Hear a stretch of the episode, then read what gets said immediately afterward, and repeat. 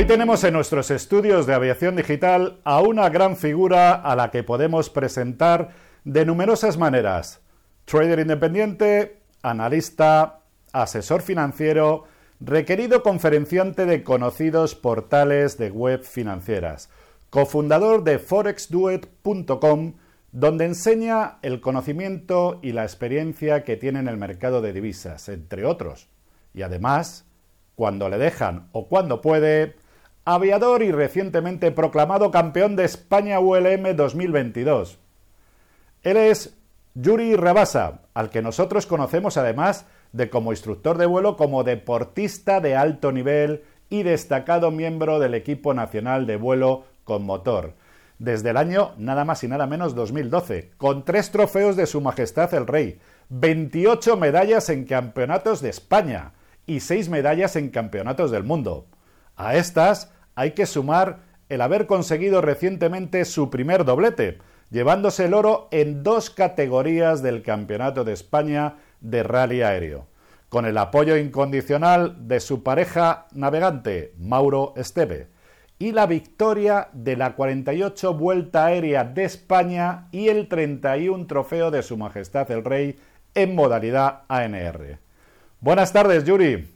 Buenas tardes, Eduardo.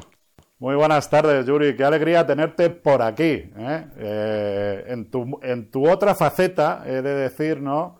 De campeón de España, que nos vimos hace poco, la entrega de premios eh, del RACE, con lo de la Vuelta a España y tal, y ahí es donde nos conocimos. Y tú, tú y joder, ya cuando me dijiste, no, yo es que soy trader, o trader, ¿no? Y digo, joder, me, quedé alucinado. Digo, pues tengo que hacer un programa, tengo que hacer un programa para todos vosotros, ¿vale? Con esta faceta de, de trader de, de Yuri. Yuri, eh, bueno, primero de todo, enhorabuena, porque Muchas gracias. Eh, es un año completísimo para ti, ¿no? Has ganado todo.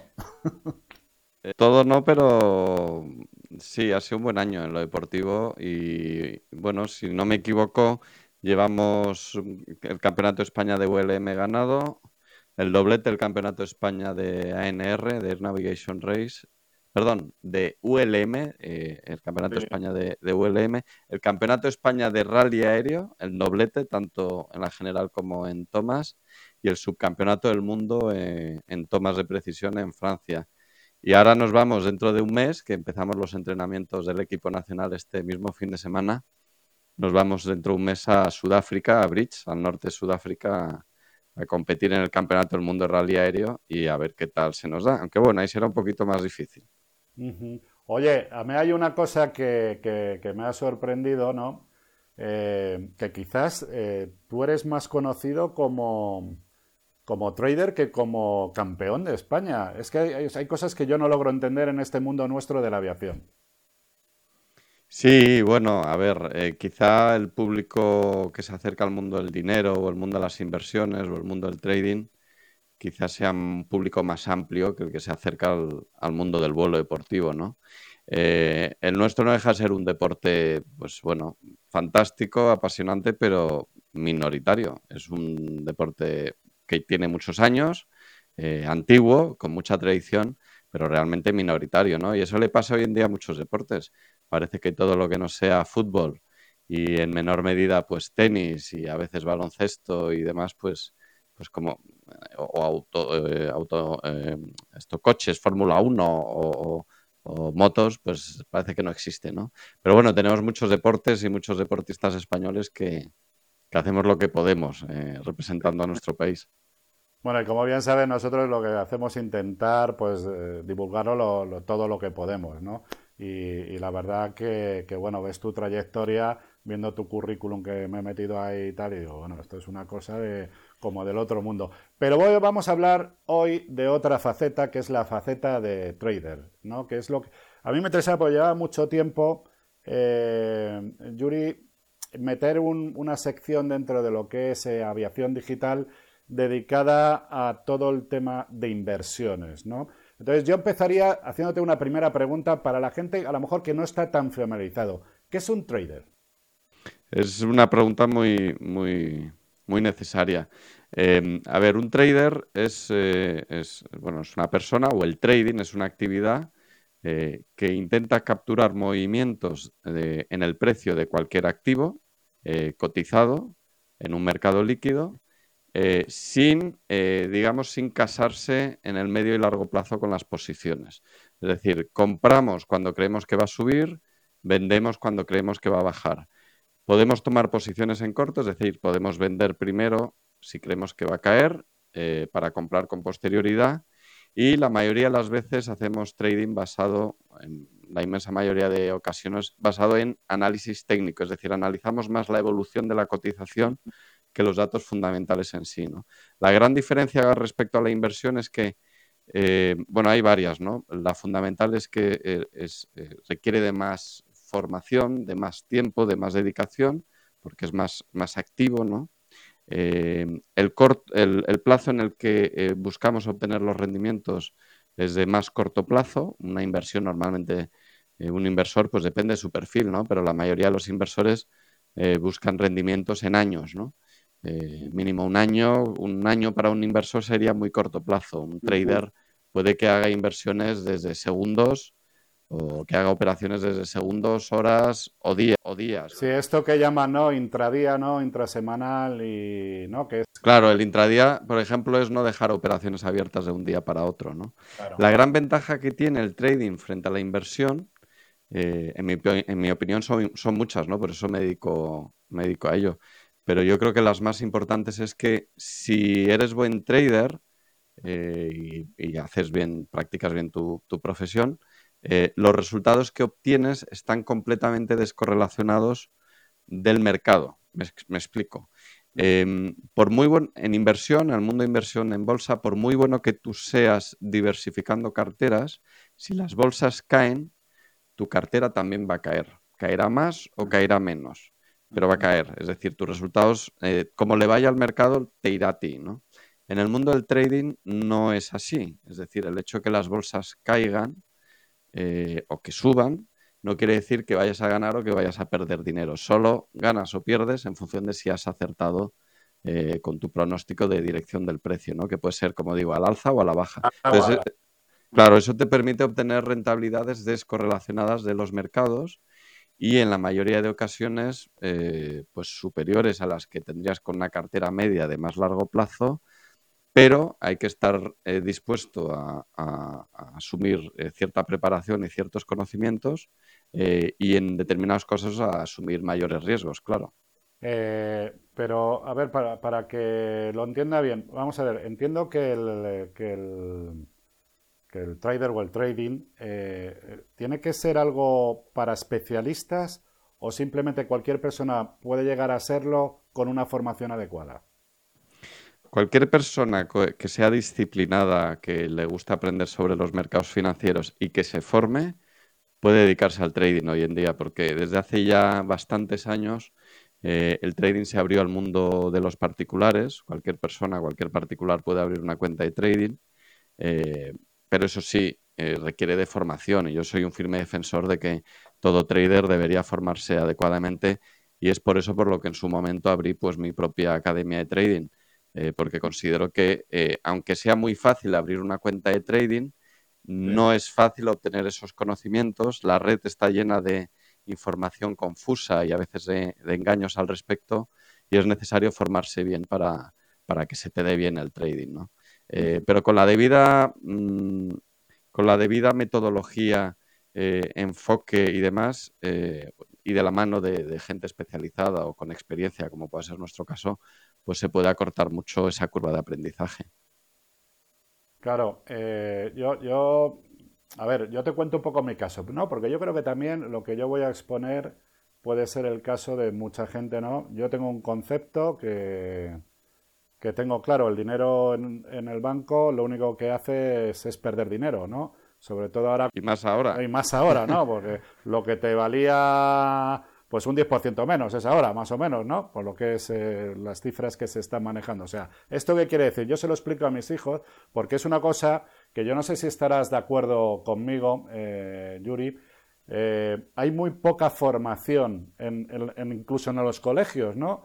De, no te digo de, bolsa, sino cómo manejar nuestro dinero para no perder dinero. Me explico. Totalmente. Yo, yo, yo, yo le pongo. Educación financiera. Claro, yo, yo le, le pongo un ejemplo a, a mis hijos, ¿vale? Que eh, le digo, vamos a ver, para que tengas una idea, si tú tienes un euro, vamos a hablar de euros, en el año 90 y con ese euro tú comprabas una barra de pan, cuando abres ese cajón donde tenías el euro 10 años después o como ahora, ese pan ya no lo puedes comprar porque tu dinero ya vale menos.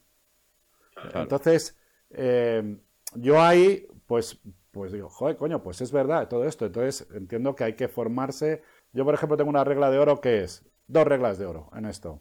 Una, meterme en cosas que sé, en el mundo que sé, o sea, eh, en el caso mío, pues a lo mejor es relacionado con compañías aéreas o con todo lo que esté vinculado al mundo de la aviación, por, por los datos que me entran, ¿no? Por decirlo de una manera, porque eso que dices tú de la previsión, pues cuanto más datos tengas y más conocimiento, pues es más fácil, ¿no? De, por decirlo de, de alguna manera. Y luego una cosa que, que, aprendí desde el principio, que es poner un stop loss, ¿no? Es para, para de alguna manera Básico. controlar eh, la máxima pérdida, claro. Claro, entonces, dicho todo esto, por ejemplo, ahora que vamos a ir a un caso práctico, ¿no? Porque yo quería hacer este programa fundamentalmente eh, porque es un hecho que es noticiable, que es, por ejemplo, eh, pues la gran caída, el desplome en bolsa que ha tenido IAG, el grupo IAG, como bien sabéis, que es un compendio de compañías aéreas, que está British Airways, está Iberia, está Vueling, hay muchas compañías, ¿no? ¿Qué interpretación se puede dar de esto? Porque es un indicador, la bolsa es algo que dice, oye, cuidado, esto va a ir mal en el futuro. Sí. Mira, eh, vamos por parte. Respecto a la educación financiera, no puedo estar más de acuerdo. Eh, yo mismo soy economista y, bueno, a pesar de tener un MBA, y además de ser economista, de tener un MBA, eh, yo me di cuenta que mi formación financiera, pues, pues bien, sé interpretar balances, evolución de cuentas y todo lo demás, pero mm, no estás tan preparado, ¿no? Eh, es decir, eh, el, inversor medio está mucho peor preparado para, para, las finanzas de lo que, de lo que se cree, ¿no? Con lo cual, ahí tenemos mucho camino por recorrer. Em, el tema de, la bolsa o la cotización eh, como anticipo de lo que puede ocurrir en la economía real en el futuro. Esto no solo creo en ello, sino que es una premisa básica del análisis técnico. El análisis técnico, que es la disciplina que analiza los gráficos, eh, eh, parte de la base de que toda la información que se encuentra en el gráfico es toda la, o sea, lo que nos refleja el gráfico, el resultado de, del precio en el gráfico, equivale a el conjunto de información de la que disponen todos los participantes del mercado, junto con sus emociones, y eso refleja, se queda reflejado en el gráfico como si fuera, digamos, un electrocardiograma. ¿no? Es, si eso fuera... que, oye, perdóname, porque has dicho una palabra que también emociones, ¿no? Las emociones. claro, claro, porque porque es eh, una cosa, es un tema, es una actividad que las tienes que controlar muy bien. Es que es todo. Las emociones es todo. Mira, eh, yo recuerdo cuando estudié en la carrera eh, teoría económica y tal, y nos hablaban del homo economicus, ¿vale? Es, esa especie de ser eh, que toma decisiones económicas basadas eh, de forma racional, ¿no? Es decir, em, según esa teoría, tú a la hora de elegir un coche, pues harías un análisis puramente económico y elegirías aquel coche que por razones económicas te convenciese. Esto no es así, lo sabemos perfectamente hoy en día, el mundo del marketing lo sabe eh, absolutamente, y es que a la hora de tomar decisiones económicas el ser humano no es racional. En el corto plazo, en las decisiones de corto plazo, somos absolutamente, eh, eh, no es racional. En el corto plazo somos 100% emocionales y en el largo plazo tendemos a lo racional. Entonces, todos los movimientos que genera el gráfico en el corto plazo, cualquier gráfico de cotizaciones en cualquier mercado líquido, eh, es fruto de las emociones en el corto plazo. Es decir, tenemos multitud de casos a lo largo de la historia de, las finanzas y de los mercados financieros en los cuales tienes desplomes, movimientos de ida y vuelta que no tienen ningún sentido y que son pura euforia o puro pánico. pero que si los analizas desde un punto de vista racional no tiene ninguna lógica. Entonces, precisamente esos comportamientos emocionales son los que generan patrones que podemos identificar en nuestros análisis en los gráficos para poder tomar decisiones, ya sea de trading o de inversión. Es decir, muchas veces tendemos a pensar que, mm, que podemos tomar una decisión exclusivamente racional en función de los datos que tenemos, pero tenemos que evaluar también las decisiones emocionales que ha tomado el resto de participantes y que son muchas, porque el miedo que, que causa perder dinero es una emoción muy potente que hace tomar decisiones precipitadas incluso a los profesionales. Oye, y hablando de la otra parte que también me interesa, por interés propio también, eh, que es el tema de IAG, ¿no? ¿Qué interpretación le das tú a lo que está ocurriendo ahora? Porque hay, hay un tema... Eh, voy a mezclar un poco con la parte emocional, ¿vale? Voy a, voy a mezclar con la parte emocional. Eh, con la parte de los datos que nos proporciona, digamos, de alguna manera los que están ahí arriba. Yo he asistido hace poco a un desayuno con el presidente de IAG, en el cual hablaba de inversión.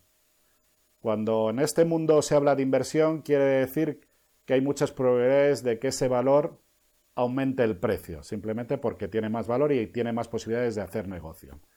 Eh, hoy mismo, si no me, equivoco, eh, ante este desplome, IAG eh, pues ha anunciado que va a reducir su endeudamiento a la mitad en dos años hasta 2,8 veces y que cree que volverá este año con un beneficio para... A los beneficios, sí. ¿Es un mensaje que se manda al mercado? A ver, el presidente o el CEO de, una compañía, evidentemente eh, cotizada, evidentemente siempre va a trasladar el mejor mensaje posible, ¿no? Pero analicemos el IAG con, con una perspectiva amplia y de la forma más objetiva posible. A ver, por ponernos en contexto y que, nos entiendan los oyentes, evidentemente IAG, uno de los mayores grupos de, aerolíneas, sabemos que tienen Iberia, que tienen British Airways, eh, Welling, Aer Lingus, etc. Em, llega la pandemia, antes de la pandemia, en 2019, pues estaban teniendo aproximadamente unos 22.000 millones eh, en ingresos y le suponía un beneficio como de 6, del 6 o 7% aproximadamente. Es verdad que no pagaban mucho en, beneficio por acción. ¿eh? Me parece que estaban. Tenía por aquí el dato más o menos preparado. Te lo pongo. lo tengo aquí. Mira, están pagando un 1,6% de rentabilidad por dividendo. ¿Vale? Es decir, un dividendo por. Exacto. Eh, de 0,07 eh, por acción. ¿no? Lo cual no es un dividendo excesivamente alto, 1,6% eh, de rentabilidad en dividendos no es muy alto. ¿Qué ocurre? Llega la pandemia, eh, uno de los sectores que más los sufre es eh, líneas aéreas, se cierra el tráfico aéreo y bueno, es una auténtica catástrofe para la mayoría de líneas aéreas.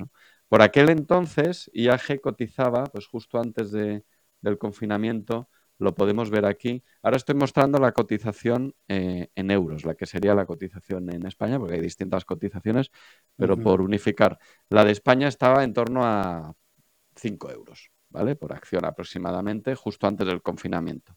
Llega el confinamiento y ¡pum! Vemos todas estas velas rojas, se desploma en nada, en nada es nada, prácticamente pues, eh,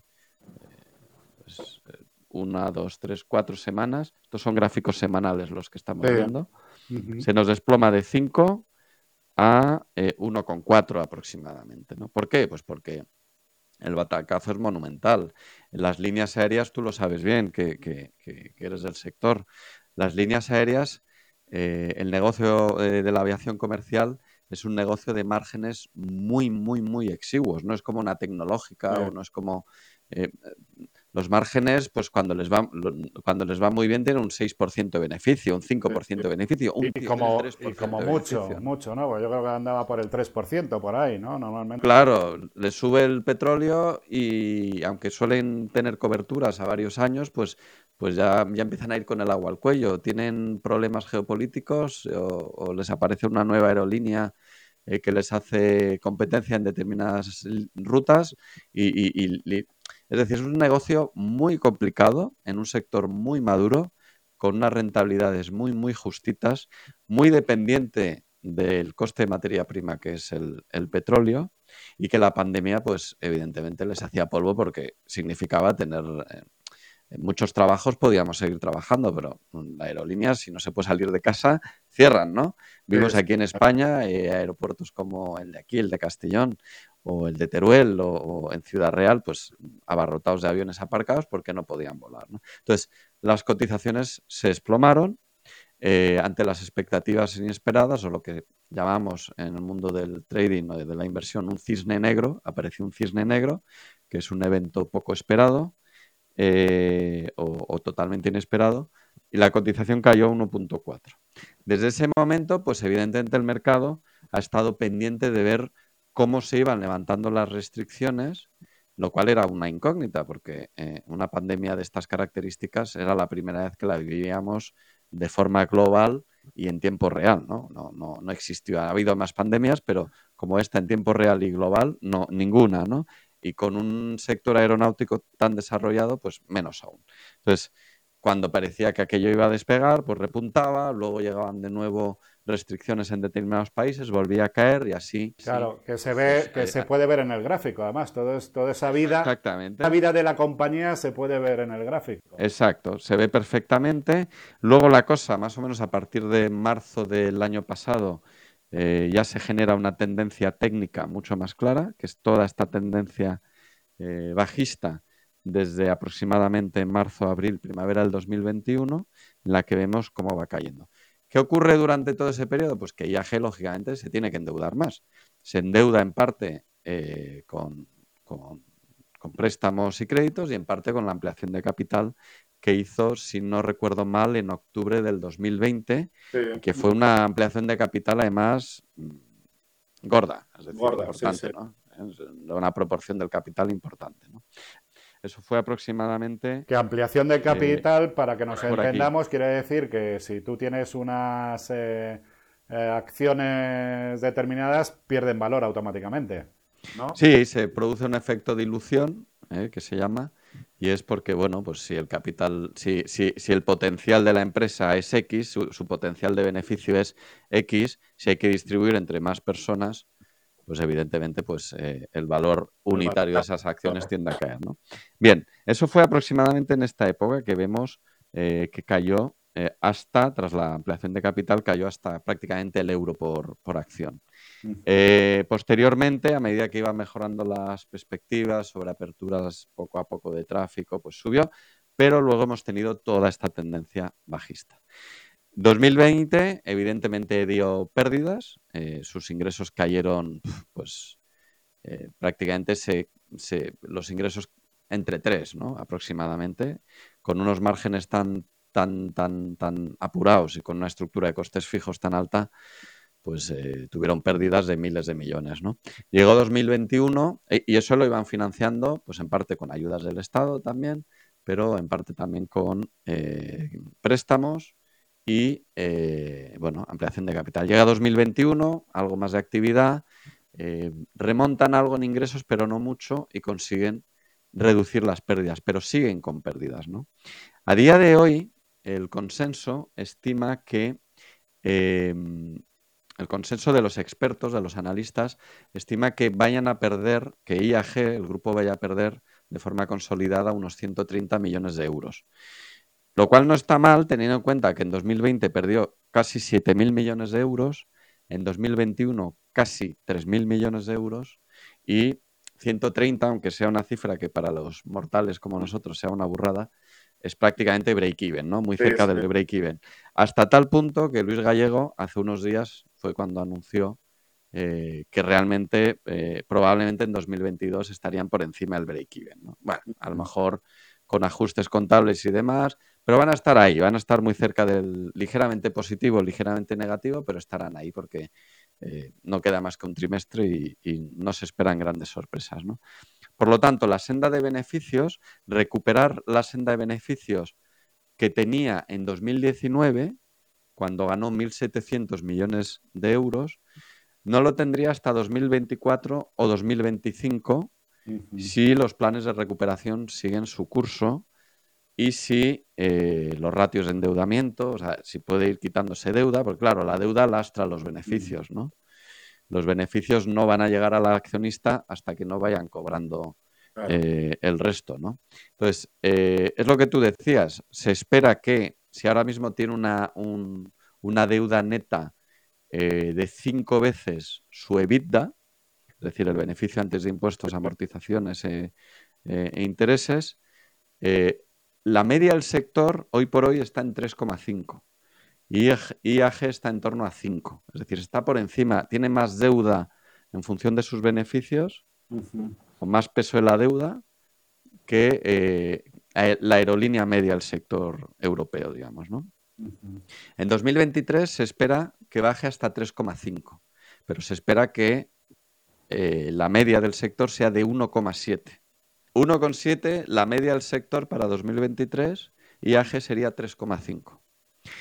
Y 2024, si todo sigue el plan esperado que nos han ido anunciando de reducción de deuda y tal, IAG estaría por debajo de tres veces su EBITDA en deuda, es decir, 2,8, y el sector estaría en 1,3. ¿Por qué es importante reducir la deuda? Pues como digo, si no se reduce la deuda, hay que hacer pago de todo el servicio de la deuda, intereses, en un contexto de subida de tipos de interés como el que estamos, eh, merma eh, una, cuenta de explotación que de por sí ya es complicada, ¿no? Eh, porque los márgenes son pequeños y todavía tienen que terminar de abrir todas las rutas y recuperar el tráfico aéreo de las rutas habitual. Entonces, el escenario es complicado. Entonces, la narrativa que, se puede estar haciendo el inversor medio es, muy bien, Yuri, pero si este valor estaba, y volviendo al gráfico, si este valor estaba en torno a 5 en el año 2019, cuando tenía unos beneficios de 1.700, y vuelve a tener, digamos, dentro de dos años, un beneficio más o menos similar, sería razonable pensar que llegue a niveles similares, ¿no? Bueno, eh, sí y no, sí en el sentido de que eh, si no hubiera hecho ampliación de capital podría pensarse que en dos, tres años debería llegar en torno a los 5 euros. No, porque ha hecho ampliación de capital y porque a lo largo de dos, tres años pues pueden pasar muchas cosas. Vamos a estar en un contexto de tipos de interés mucho más altos, los precios del petróleo con la geopolítica pues hay muchísimas incógnitas y porque el riesgo de pandemia, ahora que lo tenemos reciente, eh, pues bueno, es más fácil. Es más fácil creernos que puede aparecer nuevas pandemias en el futuro. Pandemias en el futuro. Yuri, no mentes al diablo, no vaya a ser que te escuche. sí, sí, a la bicha, ¿no? Pero los analistas eh, especializados en este valor de análisis fundamental eh, nos dicen que, el, que un precio objetivo de aquí a un año estaría en torno, y lo estamos viendo aquí, a 1,74. Es decir, es decir. Perdona un momentito eh, porque voy a, voy a aprovechar porque has dicho análisis fundamental, que yo creo que conviene explicarlo que esto es para cuando son operaciones de, de largo recorrido, ¿no? Mira, el análisis fundamental es el que utiliza los datos, en este caso de una empresa, pero también puede ser del contexto del entorno económico, mm. para calcular el valor de algo y compararlo con su precio. Entonces, el valor de una empresa lo podemos calcular en función de su expectativa de crecimiento, expectativa de beneficios y demás, y lo podemos comparar con el precio de cotización que tiene en ese momento. Eso se llama análisis fundamental porque toma los datos fundamentales del activo, en este caso IAG. Y el análisis técnico, que es mi especialidad, eh, aunque como economista pues tengo conocimientos para realizar también análisis fundamental, pero a la hora de tomar decisiones de trading y de inversión utilizo más el técnico y ahora explicaremos por qué. Eh, el análisis técnico se basa en los patrones que realiza el precio. Y como explicaba antes, en análisis técnico consideramos que el resultado de todas las expectativas de todos los participantes del mercado ya están reflejados en el precio. Es decir, Eduardo, que cuando tú y yo nos enteramos de esta información que estamos dando, el mercado ya la conoce de una u otra manera y ya ha tomado sus decisiones afectando a la cotización y por lo tanto ya está descontado. Es decir, toda la información conocida está descontada en el precio. Evidentemente la desconocida no, porque no existe todavía. No, no, pero ¿sabes, ¿sabes por qué? Mira que he leído libros, ¿eh? Y te acabo de escuchar y me ha quedado clarísimo. Por primera Bueno, por eso me gusta dar formación. Claro, claro. Joder, tú sabes, yo, yo, cuando me metí en esto, empecé a leer libros, claro, porque al principio no tienes ni idea de nada. Tal. Entonces, joder, es complejísimo. Pero, pero, macho, no sé qué has hecho, pero digo, anda, la madre que me trajo. Ha hecho clic. Pues me alegro mucho. Me alegro mucho. Pues esa es la razón por la cual, en mi opinión, nunca debemos tomar las decisiones de inversión, y mucho menos de trading, basándonos exclusivamente en análisis fundamental. Porque el análisis fundamental nos dice, suponiendo que lo hagamos bien, ¿eh? nos dice lo que debería valer algo, pero ahora viene la ecuación, entra en, el, en el guiso, entra las emociones. Es decir, que algo deba valer algo no quiere decir que lo valga. ¿vale? Y lo más probable, la razón por la que probablemente no lo vale, no es porque la información no ha llegado a todos los participantes del mercado. En un mundo como el actual, en el que podemos tener la información de cualquier lugar del mundo, en cualquier lugar que no sea Corea del Norte y demás, o China. Cualquier lugar civilizado. claro, que lo podemos tener en tiempo real, pues cualquiera hace el mismo análisis que nosotros estamos haciendo, ¿no? no eh, pero las emociones afectan de tal manera que eh, existe un gap entre la parte emocional y la parte racional, que es lo que en determinadas ocasiones nos puede dar una ventaja para encontrar oportunidades de compra y en otras ocasiones nos dice, cuidado, vámonos de aquí, que aquí hay una burbuja. Porque también ocurre lo contrario. Ah. Es decir, exceso de valoración eh, em, de activos eh, que todavía no tenemos suficiente información de que deban valer tanto, ¿no? Y eso, eso genera burbujas especulativas. En esos casos, hay que esperarse a tener una valoración más razonable. ¿no? Entonces, si volvemos al gráfico, ¿por qué, estoy hablando de esta distinción entre análisis técnico y fundamental? Me voy a ir ahora, estábamos viendo gráficos semanales para no perder el contexto. Vemos cómo tenemos una tendencia bajista desde primavera del 2021. Hoy en día estamos en torno a uno, uno en torno al euro, euro 13, ¿no? En la cotización de IAG en la bolsa española. Si nos vamos a gráficos diarios, es decir, hemos hecho zoom y ahora lo vemos más de cerca. Si yo le... Mira, te lo voy a graficar de esta manera. Ahora imagínate, Eduardo, que tienes seis o siete años. Eres un niño, ¿vale? Y yo te pregunto, ¿hacia dónde va esta línea, Eduardo? No, veo el puntero. No, toda la línea azul. sí, va hacia abajo, va hacia abajo. Va hacia abajo, ¿no? Es decir, te he quitado de golpe todos los sesgos y conocimiento que tienes sobre el valor en cuestión y tú lo único que ves es una línea que entre subidas y bajadas está yendo hacia abajo más que hacia arriba. ¿no? Es decir, yo ahora, yo ahora estoy viendo oportunidad. Claro, pero ahora ya estás aplicando un cierto sesgo. ¿vale? es, es decir, sin sesgo, tú aquí lo que ves es una tendencia bajista. Es lo que en análisis técnico llamamos estructura bajista, tendencia bajista, directriz bajista, etcétera, ¿no? Vuelvo a poner velas japonesas. Bien. En análisis técnico consideramos que una tendencia sigue vigente hasta que no tenemos muestras firmes y objetivas y confirmadas de que la tendencia ha finalizado. ¿Esto tiene que ver algo con el concepto de soporte? Bueno, también, evidentemente. Fíjate, yo he marcado aquí una línea, una zona verde, que, es, que es una zona de soporte, ¿vale? Aproximada, que estaría en torno al 1.05 aproximadamente, que es eh, un soporte que de momento, eh, que de momento lo ha parado, ¿no? Eh, un soporte o una resistencia es una zona donde anteriormente eh, los equilibrios de oferta y demanda mostraron un cierto desequilibrio y hizo que se produjera un cambio en la dirección del precio, ¿no? de la cotización. Esos soportes o resistencias tienen jerarquías, unos son más importantes que otros. Por ejemplo, estos de aquí,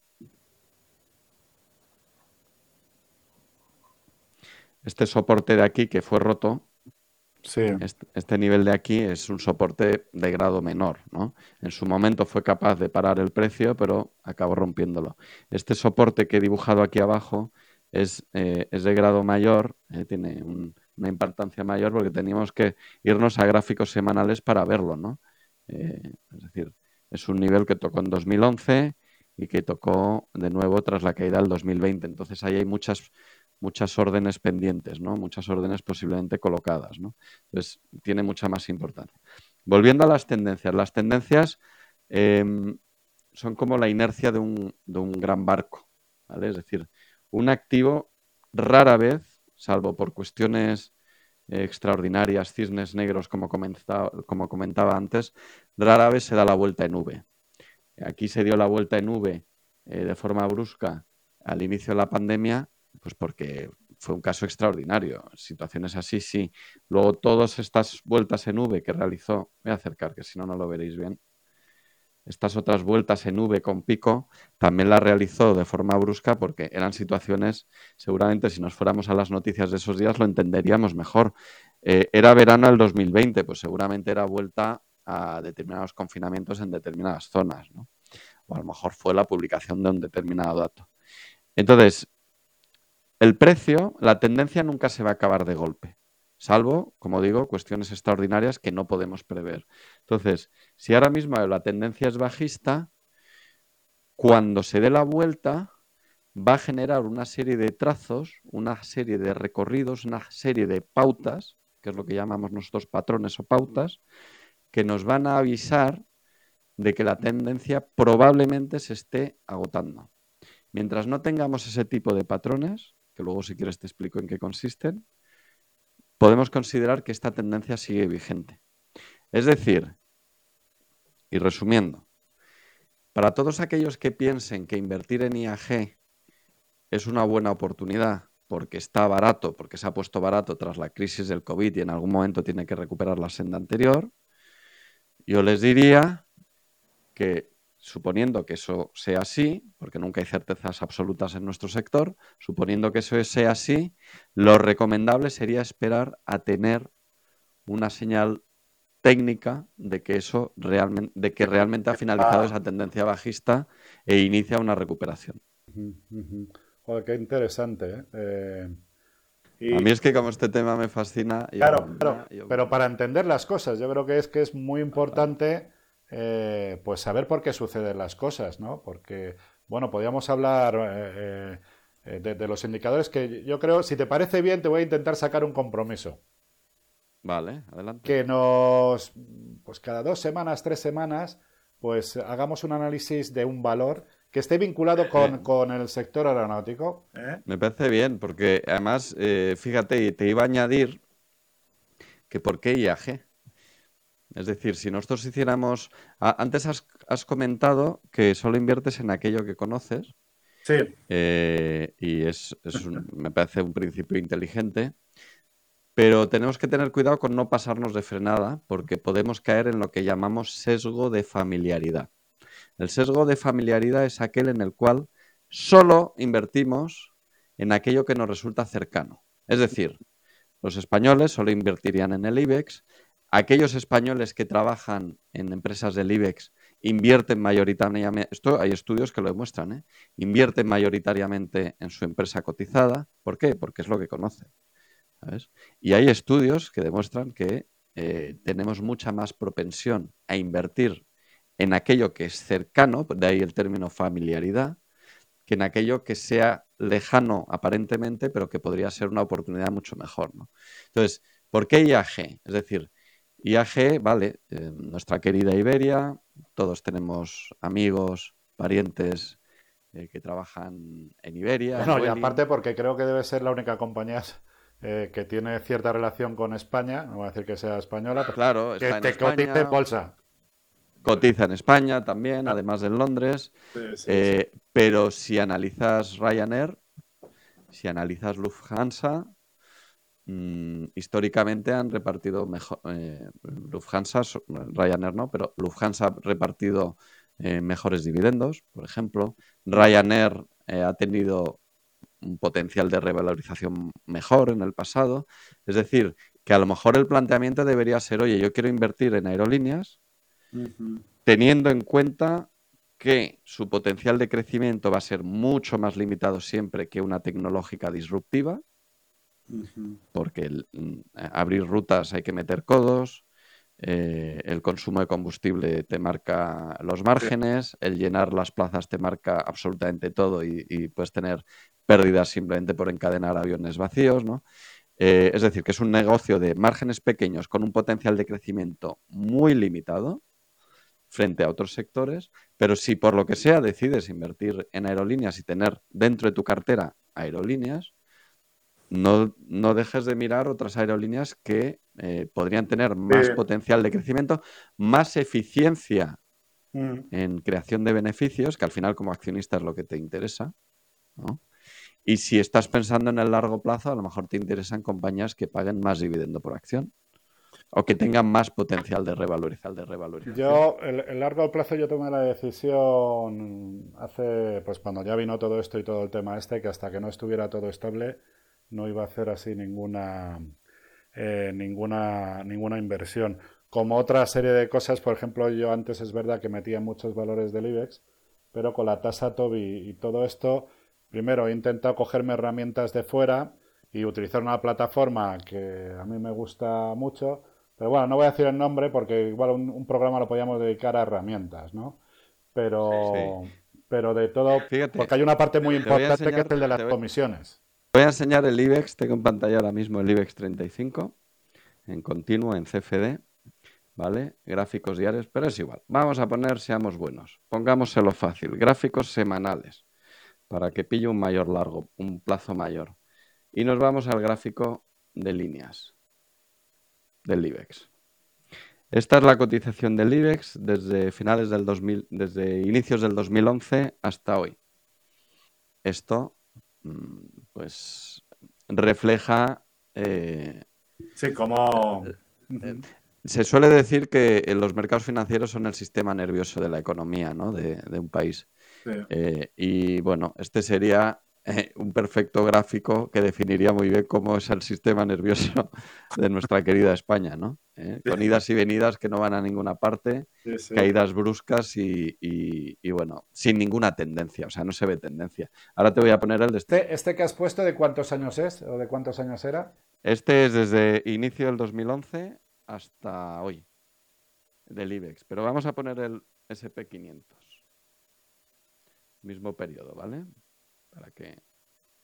Y de nuevo le preguntaré al Eduardo.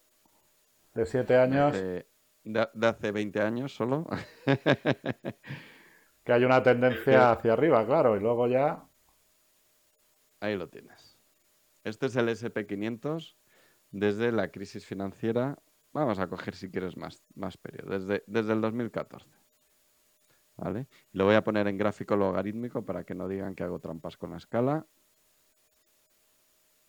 Sí, que tiene una tendencia hacia arriba, eh, claramente. Claro, aquí vemos la corrección del último año, ¿vale? Pero esto está en tendencia, es decir... Mm, Lo pasa, claro... Te refleja... Corrígeme si me equivoco, ¿vale? Porque, claro, hemos hablado del IBEX 35, que son, pues, las compañías, no puedo decirlo, más potentes, ¿no? De la... Eh, ¿Son 35 o...? Sí, sí. Son 35, ¿no? Y el 500, el SP500, abarca más, ¿no?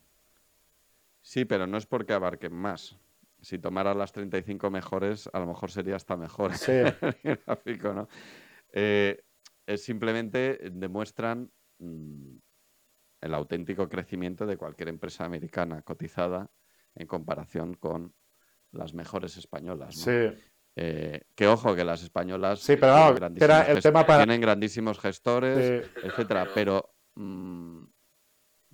mm, está en un entorno mucho más complicado. Para la gente que nos está oyendo y tal, que, la diferencia entre un valor y otro, el IBEX 35, el SP500, que son, que, digamos, referencias distintas. ¿eh? Son índices. Eh, un índice lo que, lo que resume en un único dato es la cotización de las, eh, normalmente las empresas con más capitalización bursátil de, que cotizan en esa bolsa. ¿no? Entonces el SP500 son las 500 más fuertes eh, cotizadas en la bolsa de Nueva York.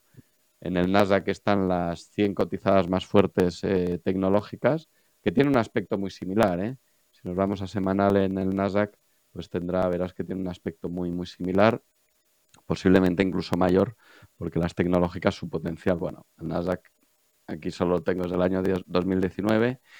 Eh, entonces, lo que estamos valorando con eso es cuánto han crecido las empresas en valor en ese periodo de tiempo. Entonces, ya ves, a lo largo de 18 años vemos un crecimiento en valor de las empresas americanas muy potentes. Si ponemos las alemanas, también han tenido crecimiento en valor, las francesas, pero si vemos pues el IBEX 35, pues es lo que hay. Con esto, eh, esto lo estoy comentando por aquello el sesgo de familiaridad, ¿te acuerdas? Es decir, tenemos tendencia a invertir en el IBEX 35 porque es lo que conoce el director de nuestro banco o lo que escuchamos en nuestra prensa y demás, pero posiblemente haya valores mejores ¿no? que conviene estudiar.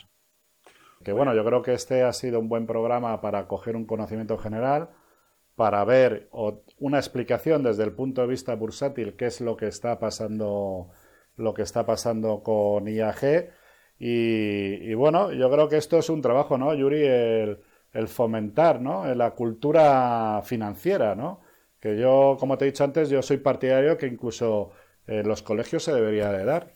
Eh, Sin duda, todo lo que sea ayudar a los compañeros del sector aeronáutico a comprender y tomar mejores decisiones financieras, teniendo claro eh, el riesgo-beneficio y demás, pues, y evidentemente dejando muy claro una cosa, que no tenemos una bola de cristal, es decir, nosotros siempre vamos a hablar, vamos a dar herramientas técnicas, luego cada uno que decida, y vamos a eh, hablar siempre en términos de probable lo que es más probable, pero nunca hablaremos de certezas porque no existen. por eso, tú hablabas antes del stop loss, por eso siempre hay que trabajar. trabajar Vamos, yo, yo lo tengo claro, ¿eh? Pérdidas. Las personas que entren en esto, eh, no seáis cazurros, pues, sobre todo, eh, el stop loss es una barrera emocional, que digo yo, porque, o sea, tú, y de, riesgo, ¿no? Decir, oye, yo puedo permitirme eh, pues, pues perder este dinero, ¿no? Por decirlo de alguna manera, sobre todo cuando empiezas al principio.